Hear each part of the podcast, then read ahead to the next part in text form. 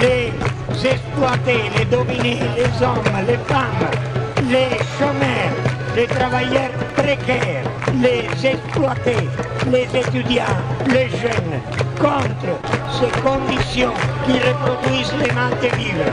Seulement en s'unissant pour imposer, pour faire valoir ses propres besoins, on pourra venir à bout d'une logique féroce, d'une logique de la rationalité du capital. La globalisation, le néolibéralisme, c'est la forme actuelle et en perspective de la domination du système du capital, de la rationalité économique et de la rationalité de l'État. Alors nous, on le considère ni fatal, pas du tout. On ne la considère pas fatale. Il y a une petite métaphore qu'on pourrait dire aux enfants. Le vampire, il semble très fort, mais il ne peut pas se passer des gens qui vampirisent. Tandis que les filles, les hommes et les femmes qui sont vampirisés, ils pourraient très bien vivre sans les Moi, je vampires. vous propose de vous retirer maintenant, messieurs de la police. Vous voulez bien vous écarter et vous mettre sur le côté. S'il vous plaît, nous allons rentrer puisque personne ne nous en empêche. Je, propose, que- je propose que paisiblement nous entrions. Et de vous retirer sur le côté gentiment. Comme ça, il n'y aura pas de violence, en tout cas pas inconvénient, j'attends les ordres.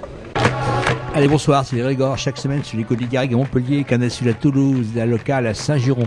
Et bien évidemment, Radio Primitive, où cette émission est réalisée. Les Grégor, une parole anarchiste communiste.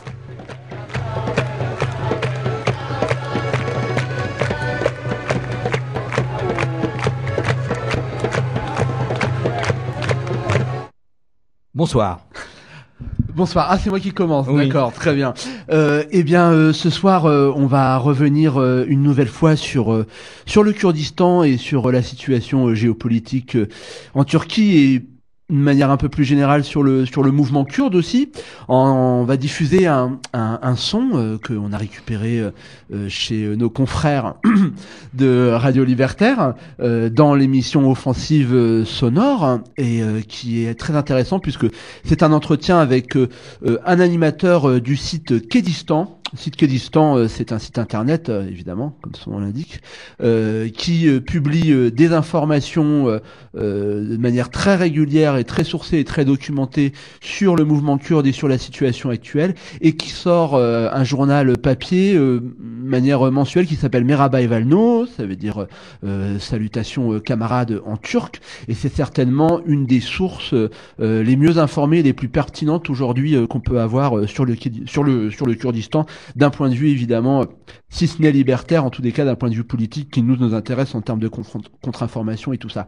Ça dure trois quarts d'heure, on se retrouvera après, on va se dépêcher, on va essayer de parler euh, euh, de tout un tas de choses mais euh, c'est pas sûr qu'on y arrive. Enfin bon, on verra bien. Voilà. Donc si ça fonctionne, rendez-vous dans trois quarts d'heure euh, après la diffusion de ce son. Je suis un des, membres de la plateforme collaborative de Kédistan euh, qui avait été créée par Nadoké. Euh, je suis un des auteurs. en fait. Qu'est-ce que cette plateforme-là, justement? Alors cette plateforme, elle a été créée il y a deux ans euh, sur un manque euh, concernant le Moyen-Orient. Euh, elle a dépassé euh, les objectifs qui lui étaient fixés, puisqu'au départ on voulait surtout euh, parler un peu de choses culturelles ou de, de questions comme ça. Et euh, l'actualité de la Turquie étant très dense depuis deux ans, euh, actualité politique essentiellement, euh, évidemment elle nous a rattrapés, on, on a été mangé par elle. hein. On- on aurait- on n'était pas obligé de rentrer là-dedans, euh, simplement à partir du moment où euh, un lectorat s'est présenté important euh, au niveau du magazine. Évidemment, euh, ben, on a suivi, on a pris nos responsabilités. là. C'est ça, parce qu'on avait vu du coup qu'Édistan, c'est un magazine euh, avec un point de vue libertaire qui parle euh, du, Moyen-Orient en général et, de la Turquie en particulier. Oui, bah, c'était un peu le, le titre de nos flyers en fait. Bon, libertaire dans le sens où euh, il est clair que nous n'avons ni drapeau, ni maître, ni Dieu dans cette histoire. Euh, simplement, on essaye de mettre en lien et de mettre en relation le plus de monde possible, qui est un point de vue. On a, on a un parti pris, c'est clair et net.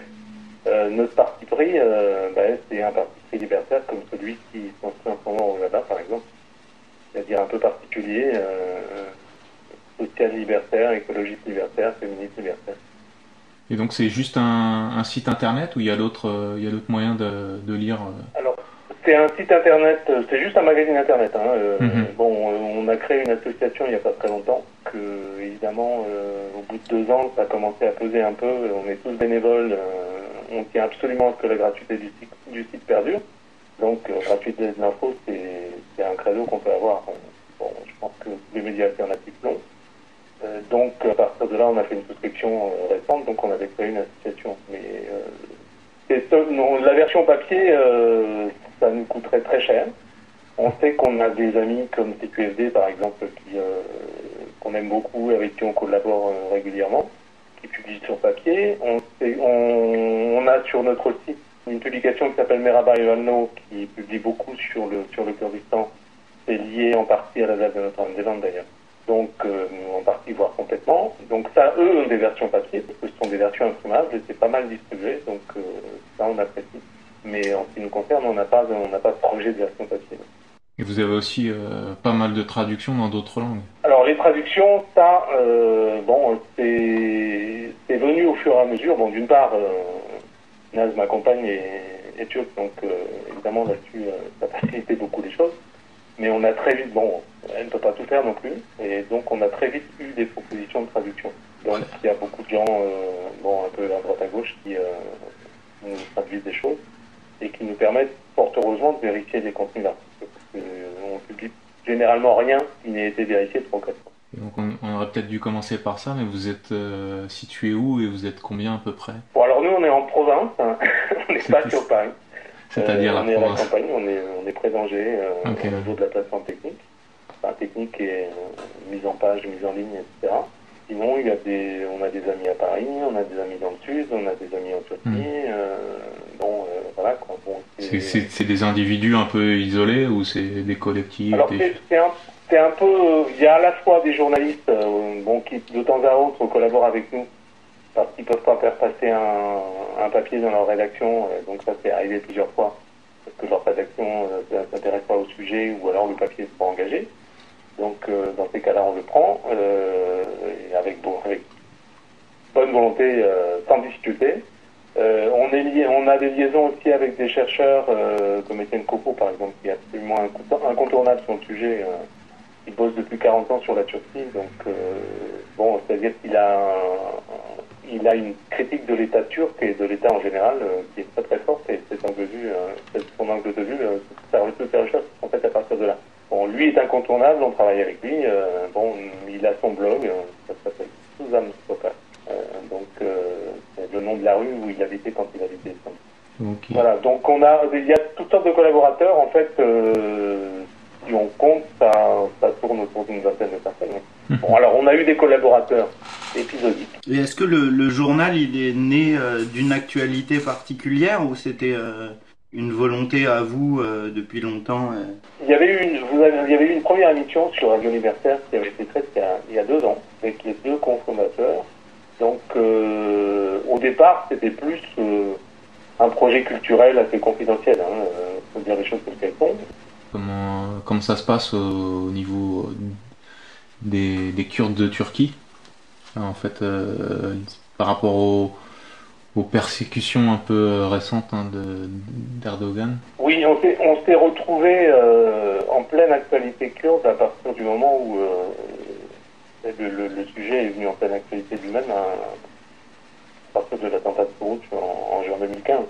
Bon, alors évidemment, le sujet kurde, il a un texte hein, d'existence. c'est une lutte de libération nationale quelque part au départ, qui n'est plus du tout maintenant, puisqu'elle est symbolisée par on y reviendra sûrement dans l'émission. Cette lutte en 2015, elle, place les Kurdes en pleine actualité puisqu'elle les replace face à face avec Erdogan, comme dans les années 90, comme dans les années 80. Donc euh, c'est à nouveau la guerre qui reprend. Et donc euh, on, est, on se trouve aspiré par cette actualité-là.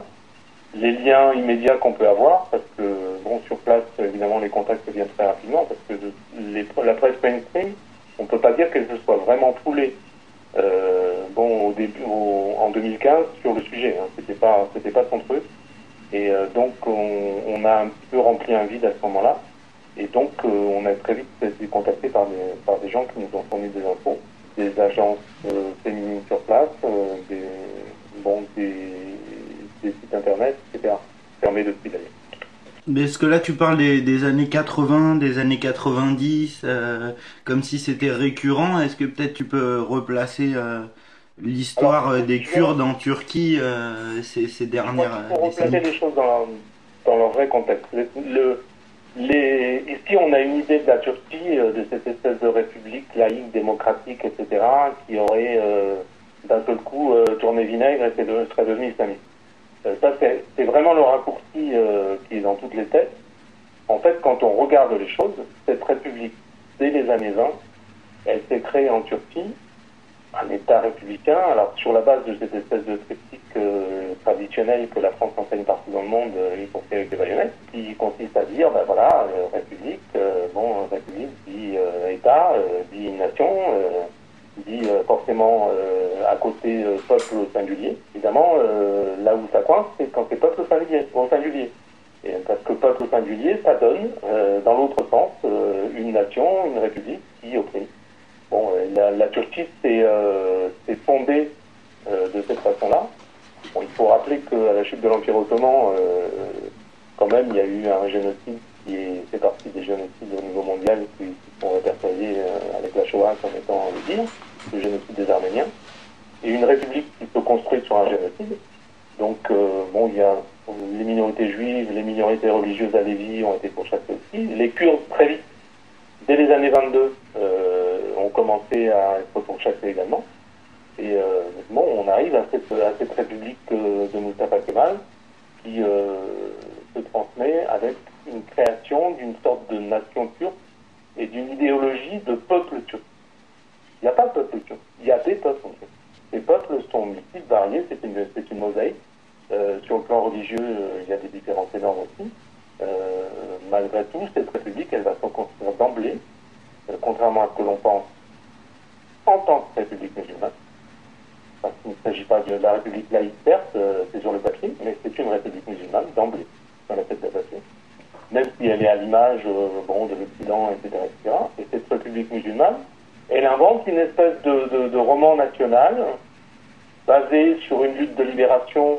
Évidemment, c'est facile dans ces années-là, euh, face à l'environnement euh, international des grandes puissances, la France y compris, qui, qui menace aux portes de la Turquie, l'effondrement de l'Empire ottoman, c'est facile de se construire contre l'Occident. C'est facile de se construire en tant que révolution nationale en disant voilà, le- les Ottomans ont failli, on, on crée la République et euh, on crée une armée, on va être victorieux contre nos envahisseurs, euh, les envahisseurs étrangers.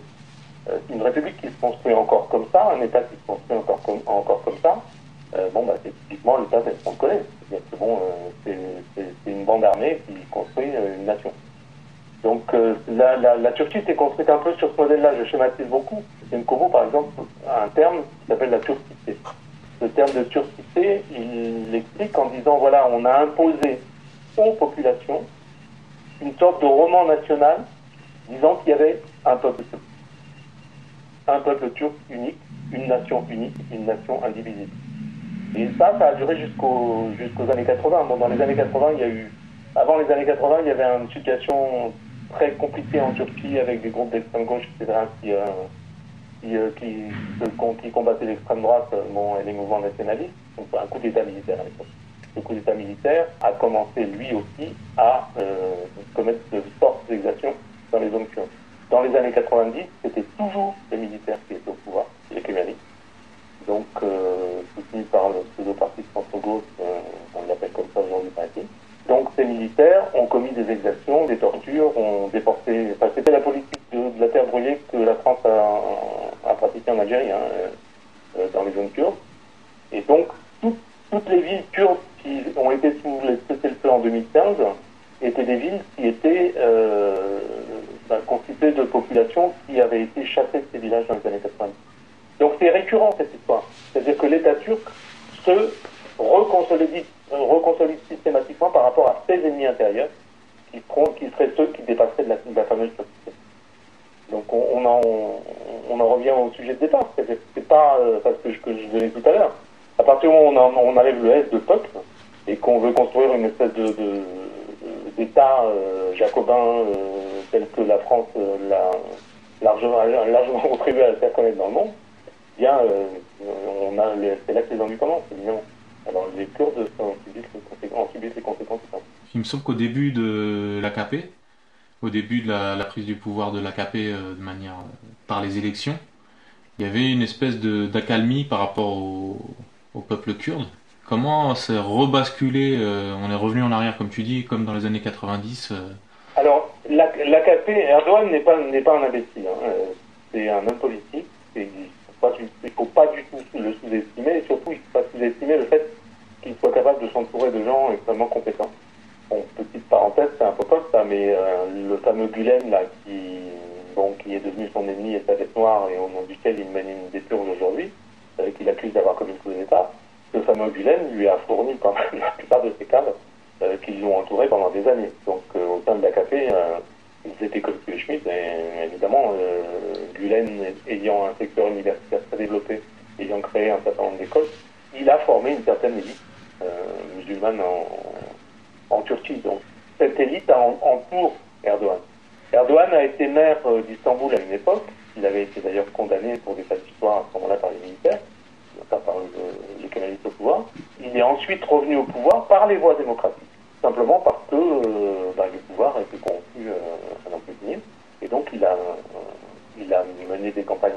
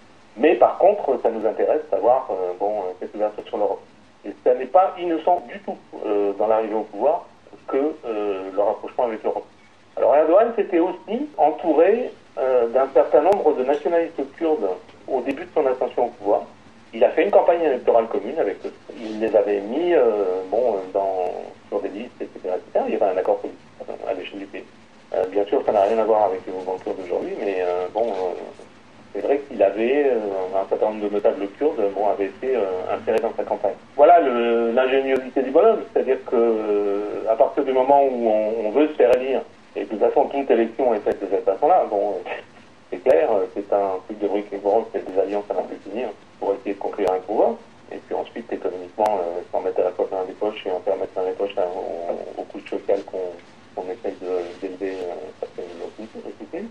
Donc Erdogan a fait ça.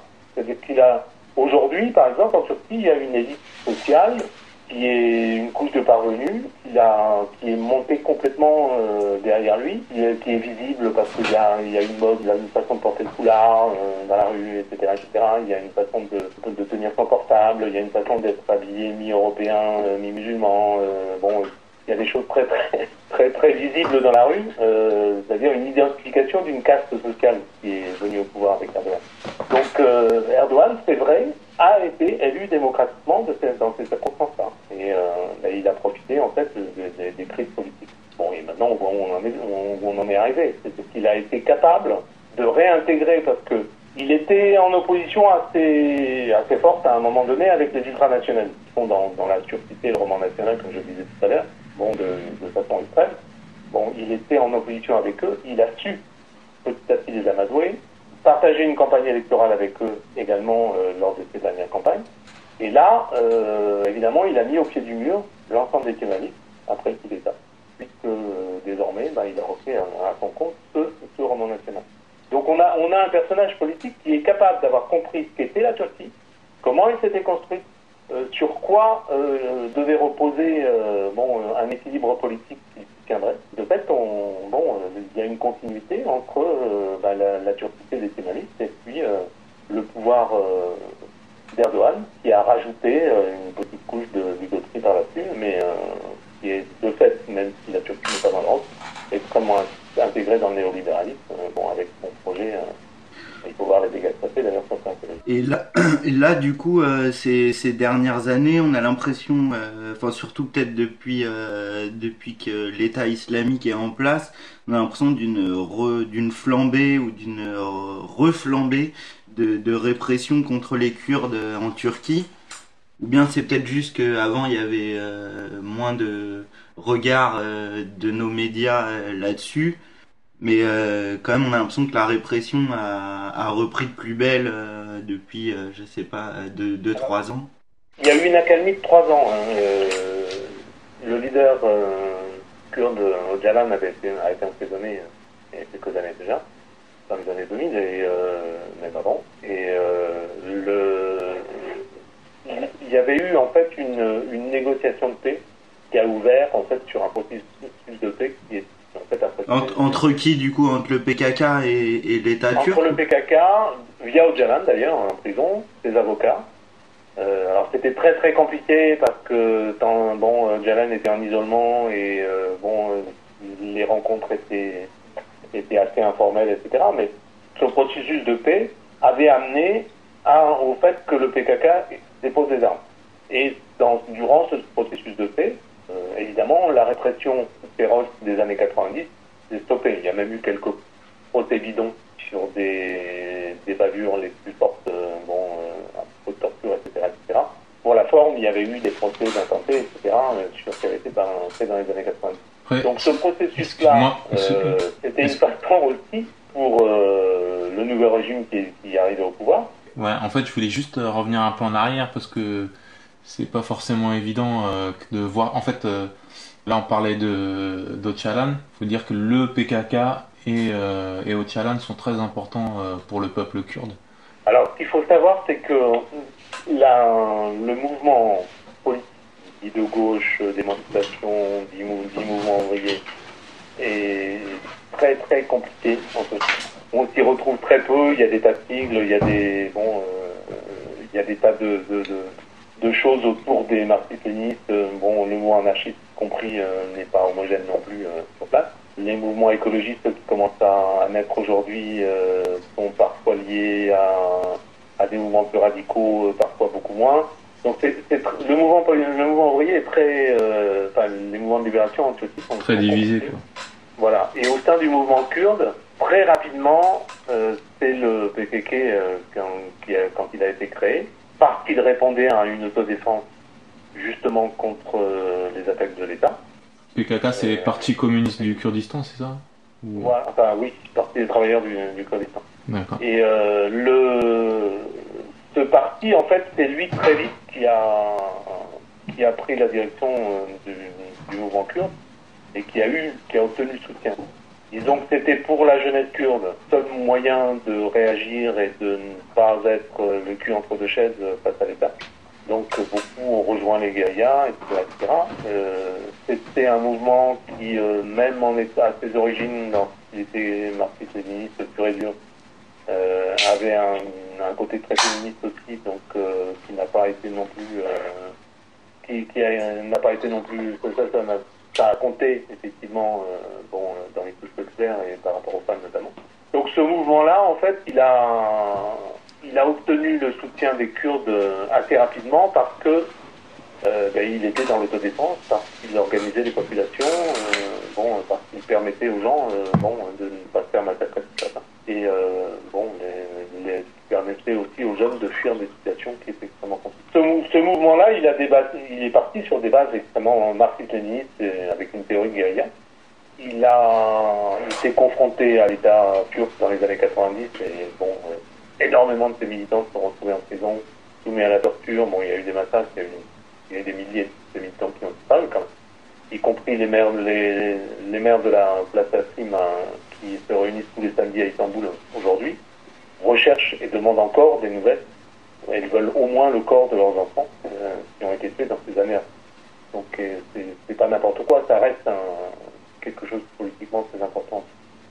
Donc le, le PKK est en fait est, devenu incontournable parce que c'est c'est devenu le seul parti et parce que la politique pendant toute une période pour les Turcs c'était le mouvement armé sous la guerre. Même si au sein du PKK, euh, bon l'organisation était une organisation à la fois armée et politique, puisque bon l'idéologie y occupait une très très grande place. Alors ce qui, ce qui est étonnant, c'est que ce mouvement marxiste-léniniste euh, n'ait pas euh, eu le même cours que l'on connaît pour d'autres mouvements internationaux, soit ont disparu, soit se sont complètement ossifiés et sont devenus un peu euh, des, des sectes jargonnants, euh, soit ont coulé et ont disparu avec la chute de l'Union soviétique. Ce qui est, ce qui est curieux, c'est que le PKK a été capable, malgré la répression, malgré la guerre qu'il subissait, a, été, a eu des cadres euh, suffisants euh, pour euh, entamer des réflexions sur ses échecs. On apprend beaucoup plus de ces échecs que de ses victoires, ça c'est bien connu. Et les échecs du PKK, c'était notamment l'échec face à l'État turc et l'échec face à la notion d'indépendance, de construction d'un État, d'un État kurde, etc., etc.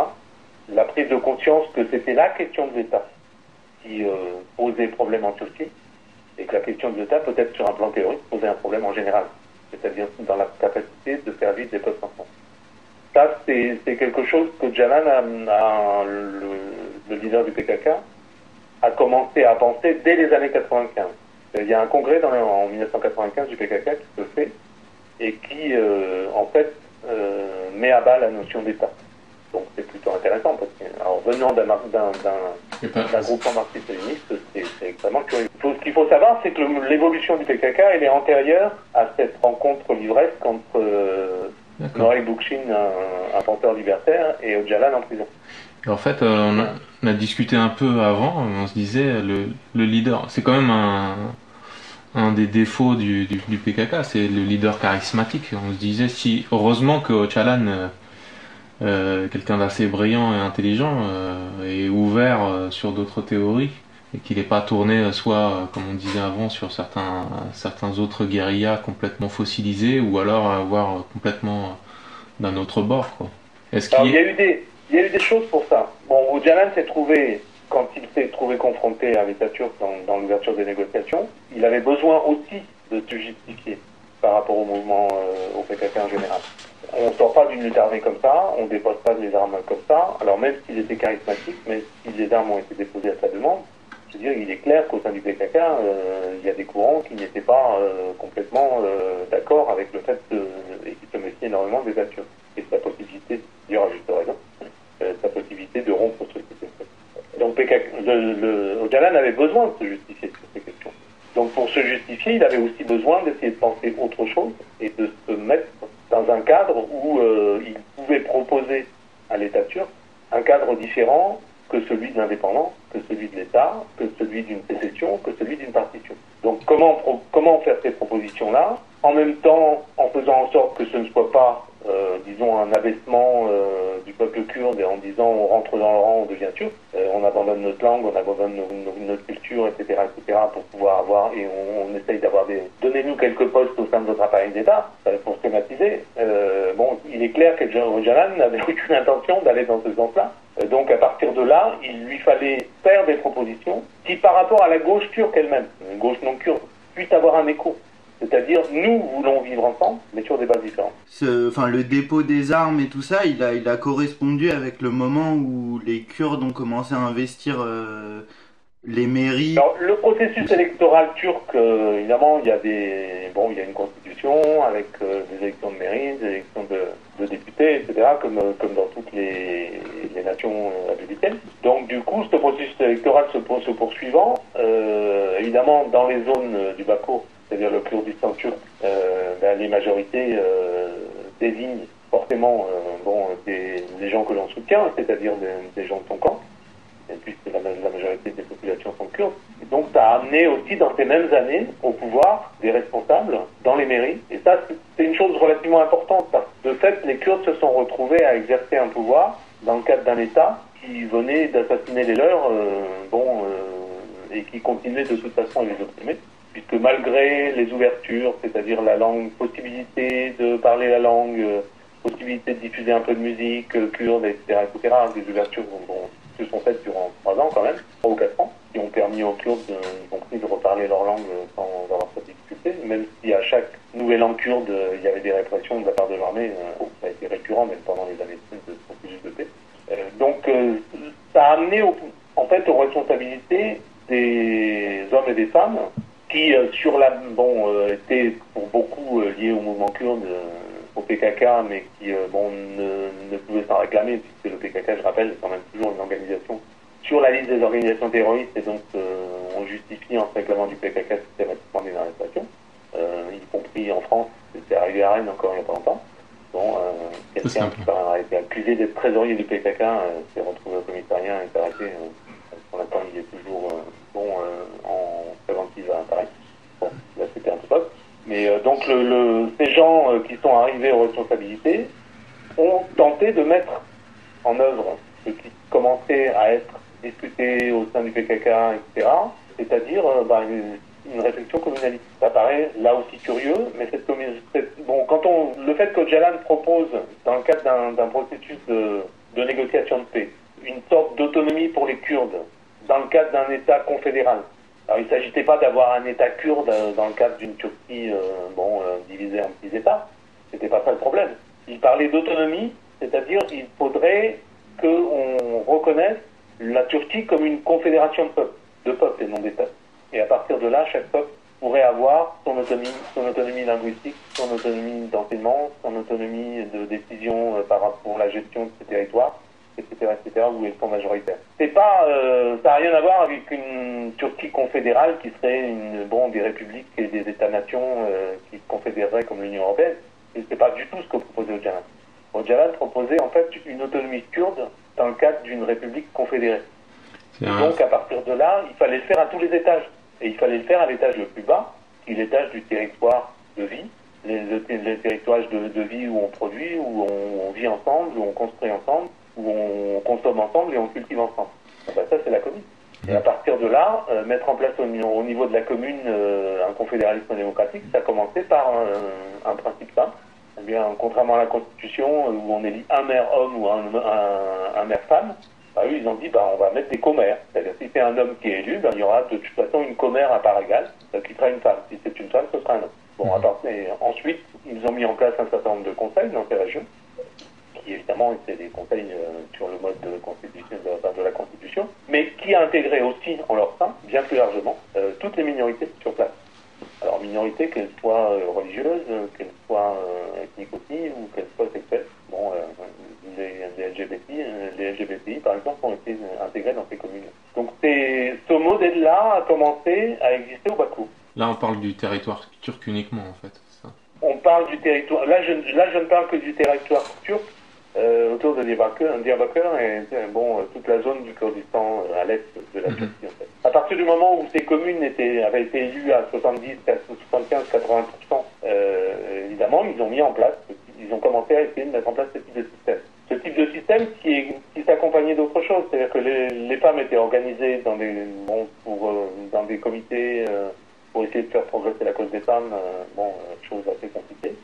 Euh, et euh, les jeunes euh, étaient aussi organisés dans les quartiers pour des raisons simples, c'est que tous ces gens qui avaient été euh, chassés de leur village dans les années 90, etc., qui étaient arrivés dans les, autour des, métropoles euh, de cette région, avaient été mis dans des quartiers, vivaient dans des quartiers un petit peu difficiles, des quartiers populaires, dans lesquels, bah, volontairement, l'État turc laissait se développer toute une corruption, toute une, tout un série de mafia, etc., etc., qui lui servait en fait à contrôler aussi les quartiers quelque part. C'est quelque chose qui a été récurrent un peu partout. C'est-à-dire que ça a été dénoncé euh, beaucoup par le mouvement kurde. Dans ces quartiers, l'État turc euh, avait ces indicateurs dans les milieux euh, bon, de mafieux, drogue et autres. Les jeunes ont été organisés par les communes pour pratiquer une sorte d'autodéfense par rapport à ça, une pratique de nettoyage des quartiers, euh, bon, pour euh, combattre les mafias, etc. etc. Alors donc, euh, cette auto-organisation, elle a appris des tas de choses aux jeunes. hein. Les communes d'un côté bon, fonctionnaient d'une façon très particulière, les jeunes de leur côté étaient auto-organisés pour, la défense, pour défendre leur famille, pour défendre le quartier, pour chasser les mafias des quartiers. C'est arrivé aussi hein, sur Istanbul. quartier. Donc cette auto-organisation, forcément, ça forge des mentalités, ça forge des façons d'être et ça forge une autonomie. Et ça, c'est ce qui a fait peur aussi à l'État turc, parce que évidemment le pouvoir échappe quand c'est quand même dans, dans temps. Et, et est-ce que dans ce cadre-là, donc tu parlais des mouvements LGBT, est-ce qu'il n'y a pas d'autres communautés euh, ou même euh, des Turcs euh, qui, qui se sont euh, qui ont commencé à s'auto-organiser en prenant ce modèle-là? Alors, on peut, non, on peut pas dire qu'il y ait d'autres communautés qui, qui se soient organisées à partir de ce modèle. Disons par contre, la Turquie, comme tout euh, État capitaliste néolibéral, euh, bon, euh, subit des crises. Et euh, il y a eu dans les années 2000, euh, pas 2010, après 2010, une forte crise qui notamment s'est traduite par des, des mouvements de contestation assez forts, que ce soit d'ailleurs au niveau de, de certains secteurs qui étaient liquidés comme, comme les mines ou des choses comme ça, ou au niveau de la jeunesse. Bon, euh, la jeunesse turque s'est mobilisée très fortement à partir de questions euh, qui paraissent bêtement écologiques euh, pour la préservation d'arbres à Istanbul, mais qui étaient bien, bien au-delà. En fait, il s'agissait de protester contre euh, la façon dont l'État turc et le néolibéralisme C'est le mouvement de la place Ouais. Taksim, ça euh, oui, voilà, le mouvement de Gezi. Et ce Oui. mouvement de Gezi a été un souffle énorme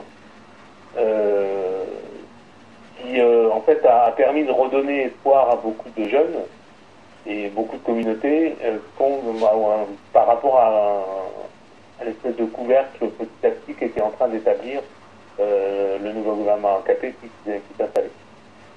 Cette, euh, cette force-là, elle n'a eu en fait que comme débouché la possibilité de s'allier avec les minorités. Et c'est ça, enfin, ce qui s'est produit, c'est pas une auto-organisation du tout en ce qui les concerne. Ce qui s'est produit, c'est que ce mouvement de Gezi, qui a été un renouveau euh, de la jeunesse, de, certaines couches populaires, etc., y compris des mouvements écologiques, des mouvements LGBTI, qui ont joint immédiatement, euh, il a pris une dimension politique antigouvernementale très forte. Et de fait, il s'est lié avec tous ceux qui avaient euh, les mêmes désidératas antigouvernementaux. Et très, très naturellement, la fusion s'est faite entre ce mouvement issu de Gezi et euh, les mouvements clients. Ça a donné naissance au, au parti HDP, autres, euh, bon, euh, qui, est, qui est le principal représentant de, ce- de cette réunion de forces et, et de mouvements qui, qui ont eu lieu dans, dans les dernières années. En fait, ça fait un moment qu'on parle là et on se demande s'il faut pas faire une deuxième émission en fait, parce qu'on n'a pas le temps de, de tout dérouler. Euh, Peut-être un peu rapidement, euh, on n'a pas le temps de rentrer trop dans les détails, mais il y a une chose qui a beaucoup changé aussi, c'est le fait que en Syrie, euh, des Kurdes récupèrent une partie du territoire militairement. Et donc je pense notamment à Rojava. Est-ce que tu peux en parler brièvement en quelques minutes? Et ensuite on parlera plutôt du contenu politique, mais de qu'est-ce qui s'est passé et comment euh, ça a eu une importance aussi au niveau international. Alors, les, Kurdes de Syrie étaient euh, principalement dans le nord et euh, avec une population aussi autour, bon, à Alep, entre autres. Il y a un quartier, il y a un il y a un Kurde à Alep. Et au début de la guerre, en fait, ils se sont retrouvés dans une situation un peu particulière quand, quand en 2011, euh, les mouvements, le, le syrien s'est transformé en guerre civile. chacun s'est ingénié à la, à la sourire envoyer des armes. Là, je fais très très court. Euh, les Kurdes se sont retrouvés quelque part au nord, euh, un peu à l'écart des principales exactions du régime euh, Bachar, ce qui fait qu'on les affuble aujourd'hui d'une pseudo-alliance qu'ils auraient eue avec Bachar el-Assad au début de la guerre pour être tranquille, qui est- qui n'est pas quelque chose d'exact. C'est quelque chose qui est envoyé par Erdogan systématiquement contre le mouvement kurde syrien. Les Kurdes n'ont jamais passé d'alliance, particulière avec Bachar, se sont simplement trouvés dans une situation particulière qui était que d'un côté, ils ont eu Daesh contre eux, de l'autre côté, ils avaient la Turquie. Pour ne pas avoir Bachar qui remonte jusqu'à chez eux euh, au nord, euh, ben, ils ont effectivement fait profil bas euh, par rapport à ce qu'ils aux exactions que le régime faisait. Par ailleurs, le régime avait beaucoup à faire bon, autour de Damas et d'Alep, donc les, les affrontements n'ont pas eu lieu. C'est vrai qu'entre le mouvement kurde au nord et le, et, le, régime de Bachar, il n'y a pas eu de coexistence pacifique, il y a eu simplement une non-agression volontaire de la part des Kurdes, puisqu'ils avaient déjà deux agresseurs sur le dos, la Turquie et, euh, Daesh, qui ne voulait pas de ça. Donc cette entité-là, elle s'est constituée euh, en résistance à la guerre. Elle s'est constituée sur une population évidemment euh, non homogène, mais majoritairement kurde. Et le PKK étant à l'œuvre de façon très importante dedans. Alors je rappelle qu'elle elle est en partie adossée aussi au Kurdistan irakien le Kurdistan irakien, euh, au départ, n'a pas apporté une aide considérable au Kurdistan syrien, parce qu'il y a une division politique très non kurde, donc très longue à expliquer cette histoire. Et là encore, qui relève de est-ce qu'on construit une nation, un État, ou est-ce qu'on fait autre chose? Et euh, pour faire simple, les Kurdes aujourd'hui de Syrie, euh, ils sont sur un territoire qui est coupé en deux. Il y a deux cantons d'un côté, il y a un troisième canton, celui d'Afrine de l'autre. Et la Turquie, euh, qui d'ailleurs a remis une couche récemment, puisqu'ils ont envahi euh, le, bon, le, couloir qui se situe au milieu, continue à couper, euh, même sur le sol terrien, le, le, territoire bon, kurde syrien, le Rojava. Ce territoire a tenté de mettre en, place un régime qui est basé lui aussi sur le communalisme, qui, ne, vise pas à être un État kurde, mais euh, une autonomie kurde dans ce que pourrait être là aussi une Syrie confédéraliste. Donc les mêmes propositions sont faites, bien sûr pas à Bachar, puisqu'il n'en veut pas, mais au futur euh, règlement euh, politique qui pourrait être en Syrie. Les Kurdes proposent, dans ce cadre-là, une république confédérale. Confédérale dans, dans laquelle euh, des régions auraient leur autonomie, et notamment la région du Rojava. Euh, tu dis les Kurdes, c'est un mouvement populaire, enfin c'est pas forcément le PKK ni l'AKP ou... Alors le PKK est très très présent dans cette, dans cette affaire, bien sûr, puisque c'est lui qui a insulté euh, cette affaire politique. C'est lui qui a été à l'origine de, la constitution des, armées YPG, YPJ, c'est-à-dire hommes et femmes euh, qui ont organisé euh, la, résistance en Syrie, et qui sont aujourd'hui des fers de lance, euh, qui utilisent euh, largement la coalition d'ailleurs, de façon très opportuniste, pour combattre Daesh. Donc c'est quand même le PKK qui a, bon, qui, évidemment la colonne vertébrale et le, c'est eux qui donnent l'enseignement politique pour, pour, faire en sorte que les, hommes et les femmes qui combattent aujourd'hui pour le Rojava euh, bon, euh, par, rapport non pas à une idéologie politique, mais par rapport à l'avenir qu'ils veulent construire en commun. Et euh, s'il n'y avait pas euh, ce débat politique, euh, qui se passerait, c'est que au fur et à mesure que les, réfugiés arrivent, réfugiés arabes, bon, toutes sortes d'autres populations, soit réfugiés, soit les minorités qui étaient déjà présentes sur ces territoires, pour pouvoir les intégrer euh, dans les forces armées qui sont absolument indispensables aujourd'hui euh, contre Daesh, euh, contre certainement Bachar demain, contre Erdogan aussi, et les milices qui l'accompagnent. Pour que ces, ces, forces armées soient, soient, unitaires, il leur faut effectivement un projet d'avenir. Le projet d'avenir, c'est celui du confédéralisme démocratique. Et il est pratiqué. C'est-à-dire qu'il y a des structures civiles qui, elles, sont indépendantes du, des, des partis politiques et donc du PKK aussi, mais qui fonctionne sur ce modèle. Et euh, l'administration centrale, par exemple, s'appelle le TSDF. Bon, ça c'est des initiales, je ne vais pas, je vais pas sur ce qu'elle signifie, mais euh, il y a une administration qui, euh, qui en fait regroupe les cantons, les conseils, les différents conseils de femmes, de, de, sur, sur des questions économiques, sur des questions d'écologie, sur des questions de fonctionnement, les communes, etc. Donc il y a, une organisation euh, confédéraliste qui existe aujourd'hui au, Rojava c'est un processus. Bon, évidemment, ce processus-là, il ne faut pas rester BA devant parce que, bon, dans une période de guerre, euh, c'est sûr que ce processus, s'il s'appliquait en période de paix, euh, il fonctionnerait beaucoup plus vite et il aurait beaucoup moins de difficultés. Sur les, il y a des urgences dans la situation. Euh, les, les députés du HDP dont, je parlais tout à l'heure sont menacés depuis euh, plusieurs mois.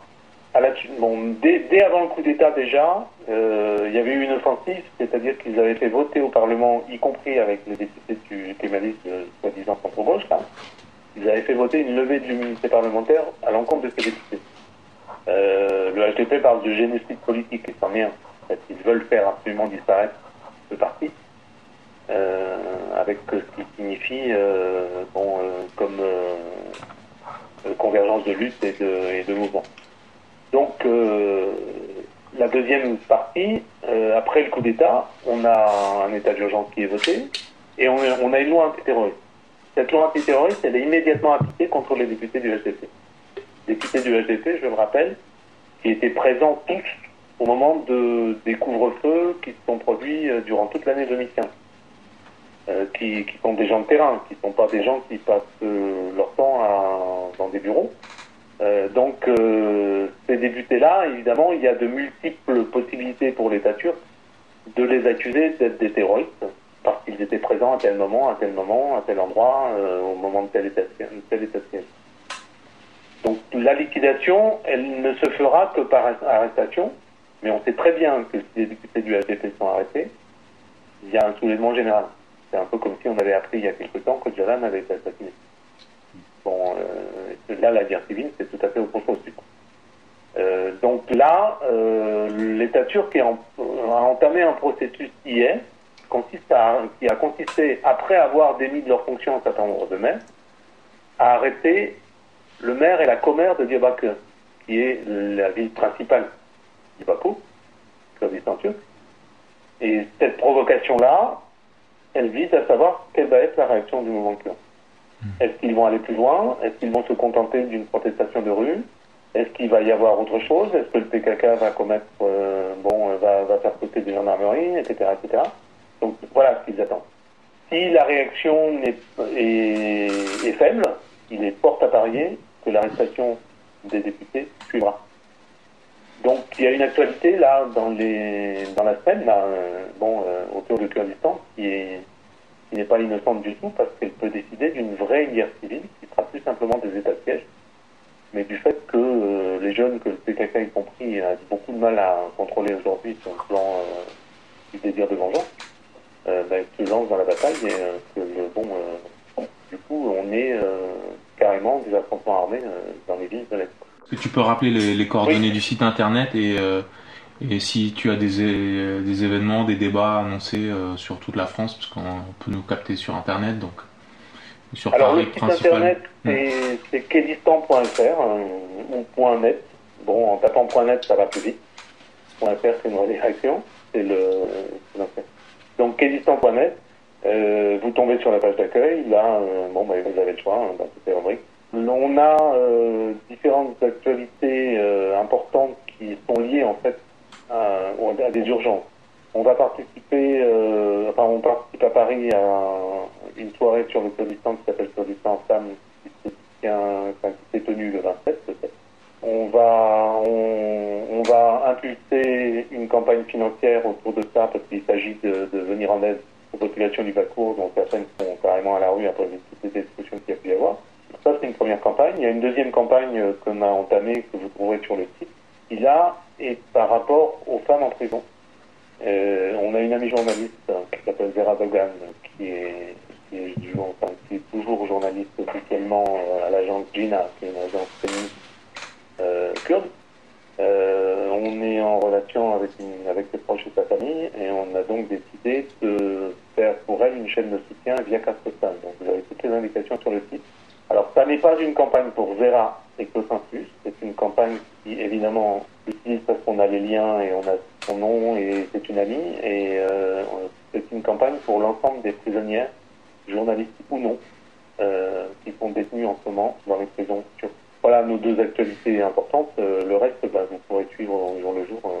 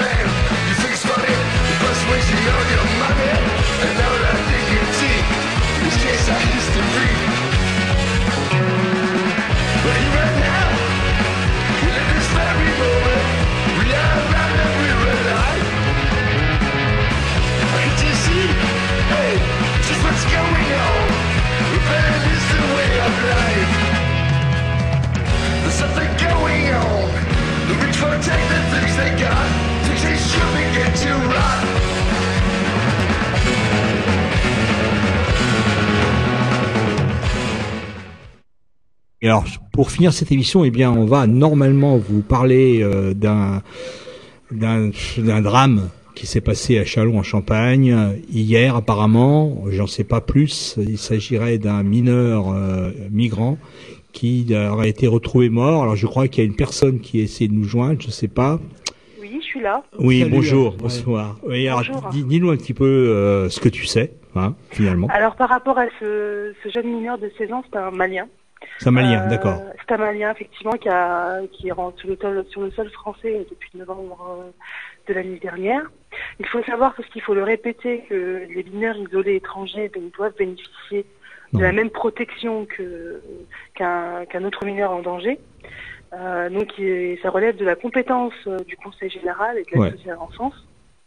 Il se trouve en fait que ce mineur est accueilli au service d'accueil des mineurs isolés de Châlons-en-Champagne, qui a la particularité euh, d'accueillir euh, près de 73 jeunes pour une capacité de 4 éducateurs euh, d'encadrement, qui est très peu. Et qu'en plus de ça, ces enfants, euh, ces mineurs sont seuls à partir de 18h et quasi tous les week-ends. Il faut savoir que sur une autre structure euh, pour d'autres jeunes qui relèvent aussi de l'aide enfance, on est à 10-15 jeunes pour 6 éducateurs avec deux veilleurs le soir. Donc c'est vraiment pas les mêmes modes de prise en charge. Excuse-moi, je te coupe Euh, la parole. Il n'y a pas d'éduc la nuit. Il n'y a que des n'y a, veilleurs. il y a pas de veilleur, il n'y a pas d'éduc la nuit. Il y a un gardien Oui, euh, oui, qui fait oui, ce qu'il oui, peut, oui, oui. Bah qui fait ce qu'il peut, mais qui était en fait, qui faisait partie, parce qu'avant c'était un foyer de migrants Mhm. majeur, et il gère le, le gardiennage au quotidien. Dans cet immeuble-là de 8 étages, euh, vous avez aussi d'autres résidents. Ça se situe euh, dans le quartier de, de la Bidée, à Chalon-en-Champagne. Et bah écoutez, ces enfants-là, par contre, on ré- réveillonner seuls le 24 au soir, on réveille aussi le 25 au soir, on réveillonner seuls le 31. Ils se prennent, se prennent en charge tout seuls. Vous avez des collégiens de 15 ans qui ont leur plaque de cuisson et, euh, et leur frigo dans leur petit appartement, dans leur petite chambre. Donc euh, ils se lèvent tôt, ils vont au collège, ils reviennent, ils croisent à peine une heure un adulte, ils se prennent en charge au quotidien tout seuls, alors qu'ils ont traversé des pays qui ont connu la guerre et la famine. Et ce Malien, on ne sait pas ce qui s'est passé. C'est tout simplement euh, des, c'est tout simplement des, des gardiens de l'immeuble en face qui ont sorti les poubelles et ont trouvé son corps. Ils ont essayé de lui faire un massage cardiaque. Ils ne sont pas parvenus, il est déjà décédé. Les, les services de secours euh, sont intervenus. Euh, les jeunes qui étaient autour, euh, bien évidemment, comme ils étaient seuls, ils ont géré la crise tout seuls. Et euh, et euh, bah, depuis, qui va, qui va faire valoir ses droits, puisqu'effectivement il n'a pas de parents sur les territoires, qui va aller vérifier que ses droits ont été respectés, qui va aller vérifier qu'est-ce qui s'est passé cette nuit, comment qu'est-ce qui s'est passé, est-ce qu'il s'est suicidé, est-ce que quelqu'un l'a poussé, l'enquête, le dira, mais il est quand même, je trouve, regrettable et inacceptable qu'en France, on puisse pas respecter euh, un minimum le droit, la, la Convention des droits des enfants. Et que, je le rappelle encore une fois, Jacques Toubon, dans un rapport il y a deux ans, défenseur des droits, avait pointé du doigt les dérives des départements sur la prise en charge des mineurs isolés et les grosses défaillances. Et donc, du coup, bah, la mise en danger qui a fini, qui a conduit cet enfant-là à être, à être décédé. Maintenant, il en reste 72 autres. J'espère que les gens se mobiliseront et se rendront compte que c'est franchement pas normal qu'à deux pas de chez nous, on traite comme ça des, des, mineurs. Et qu'il y a une marche blanche qui est organisée mercredi après-midi, je ne me souviens plus. Il me semble que c'est à 15h. Après, on pourra trouver l'information euh, sur différents journaux, notamment, euh, j'ai vu un article euh, sur l'Union. Et j'invite hein, aux gens à réveiller leur conscience, parce que quand on se plaint de guerres qui sont loin, on peut rien faire. Par contre, là, il s'agit de gens qui sont sur notre territoire, qu'on traite de manière inhumaine. Voilà. C'était l'information que je voulais faire passer. Ouais, ouais, non, mais tu as bien fait, bien sûr. Oui, excuse-moi. Euh, je crois que quelques jours avant, vous aviez fait une, euh, une visite du CHSCT, euh, de la structure dans laquelle vous bossez, pour signaler justement, euh, tirer la Non, sonnette d'alarme sur le... en fait, c'est que nous, on est, on est salariés d'une association et euh, en aucune manière on est au courant de ces conditions d'accueil. Pas du tout. C'est-à-dire que moi, euh, nouvellement élu, j'ai mis les pieds euh, le 23 décembre, euh, comme ça, sur une visite inopinée. C'est là où je me suis rendu compte des choses. Alors effectivement, ça, euh, le temps des vacances, il n'y a que ce matin qu'on s'est mobilisé. On voulait euh, organiser une réunion extraordinaire dans le cadre du CHCCT, plutôt pour pointer les conditions de travail de nos, de nos collègues qui sont seuls à gérer tout ça. C'est compliqué ce genre de situation, encore plus quand on est quatre, quand on, qu'on doit gérer tout ça. Euh, et euh, bah, malheureusement, c'était trop tard. Voilà. On a appris quelques heures plus tard, alors qu'on avait signé pour cette réunion extraordinaire qu'il y avait eu une défenestration ce week-end. Je peux t'imaginer.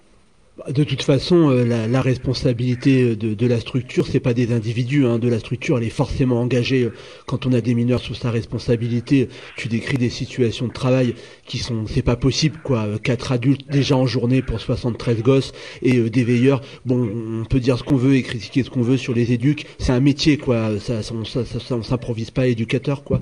Donc la responsabilité de la structure, elle est engagée. Ici, on avait parlé déjà des difficultés et des tensions qu'il y avait dans les CAO allant, hein, etc., etc. Euh, on aura l'occasion de revenir là-dessus et, et, euh, et, merci, euh, merci, merci de ton appel. Puis bon courage, bon courage à vous parce que bon voilà quoi, euh, faut, faut continuer avec ça, mais bon courage à vous. Voilà. Salut. Merci. Beaucoup. merci. Au revoir. Au revoir.